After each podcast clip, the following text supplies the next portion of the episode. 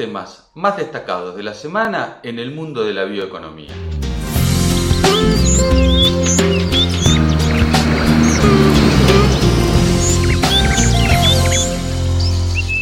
Para celebrar el Día Internacional de la Tierra, el presidente de Estados Unidos, Joe Biden, convocó a los máximos líderes del planeta a debatir acciones más urgentes y más ambiciosas para hacer frente al cambio climático.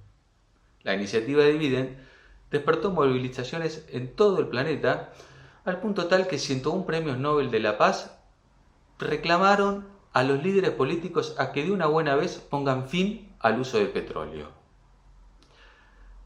En los días previos a la cumbre se había generado mucha expectativa sobre lo que tenían para decir el presidente de China, Xi Jinping, y el mismo Biden, ya que entre ambos países son responsables del 40% de las emisiones de gases de efecto invernadero.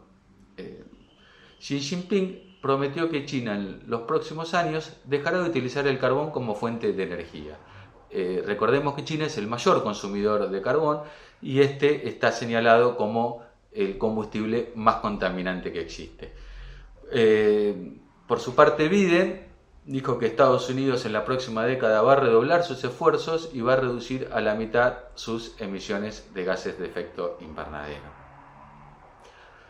Uno de los ejes sobre el que giró la cumbre tuvo que ver con las ayudas a los países del tercer mundo.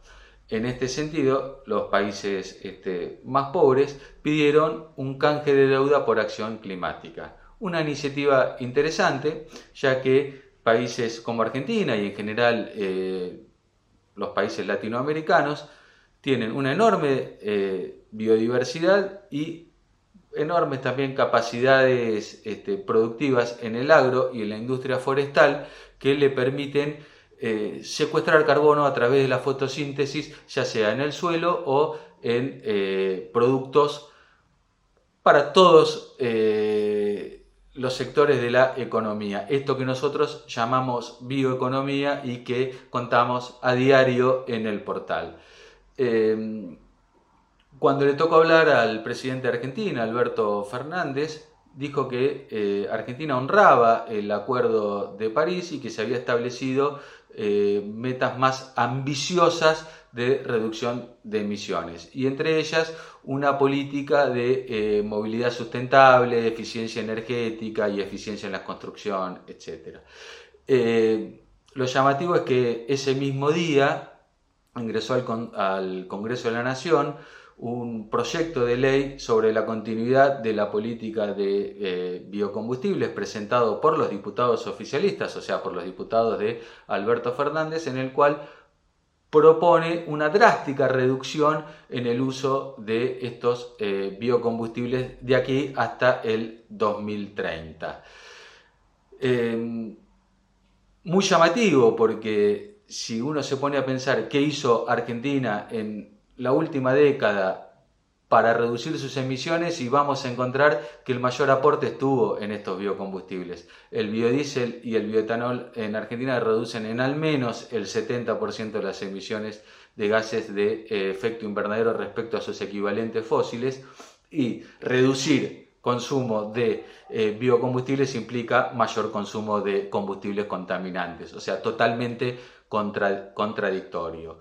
Eh, Hace seis meses el Senado, eh, la Cámara de Senadores, había aprobado por unanimidad la continuidad de la política que se venía ejerciendo en los últimos eh, diez años y justamente analizamos ese debate en bioeconomía eh, y lo llamativo es que todos los diputados coincidieron en que los biocombustibles eran parte de la solución al problema y que había que intensificar eh, su uso. Justamente todo lo contrario de lo que propone esta ley, que además tiene un montón de falencias en cuanto a la seguridad jurídica, ya que este, le da enormes grados de libertad a la autoridad de aplicación para hacer lo que quiera, para subir, eh, perdón, para reducir el consumo en caso de que los precios se disparen o que pase determinadas cosas.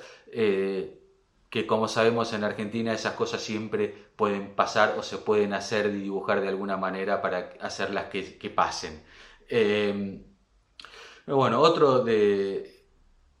Justamente un tema que, quiero señalar es que eh, ese mismo día, por ejemplo, una Philips 66, una, de la, una petrolera enorme, una de las mayores 25 empresas del planeta, en su eh, refinería de petróleo en California, en Rodeo, había anunciado hace unos meses que la iba a reconvertir totalmente a biocombustibles, hacerla fossil free. Esta semana, ese mismo día jueves, anunció que construirá una planta de crashing de oleaginosa en Iowa, o se asociará para la construcción de esa planta, pero que le va a proveer todo el aceite que va a necesitar para convertirse en la mayor planta de biocombustibles del mundo. Esto es lo que sucedió en Estados Unidos.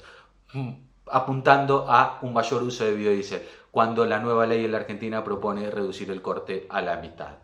El otro aspecto que quiero señalar es que Fernández hizo referencia en la movilidad sustentable al hidrógeno. No se aclaró si se trataba de hidrógeno verde. Recordemos que el hidrógeno no existe como hidrógeno, hay que producirlo. Ah, eh, y claramente YPF está apostando al hidrógeno, pero a partir del gas de vaca muerta. Ellos le llaman hidrógeno azul desde mi punto de vista es un hidrógeno gris. Eh, esta semana hubo eh, la Cámara de Energías Renovables, organizó un, eh, un, webinar sobre, sobre hidrógeno y justamente lo que tuvieron para decir la gente de IPF es apostar al hidrógeno gris. No es este el camino claramente para reducir las emisiones de gases de efecto invernadero o para honrar el Acuerdo de París. En fin, eh, veremos qué es lo que va a pasar con la política de, con esta ley de biocombustibles. Se tiene que aprobar en diputados, no viene fácil la mano, eh, y después tendrá que pasar a senadores y ver a ver qué tienen para decir en ese caso los senadores que hace seis meses todos honraron la continuidad de la política de biocombustibles. Hasta la semana que viene.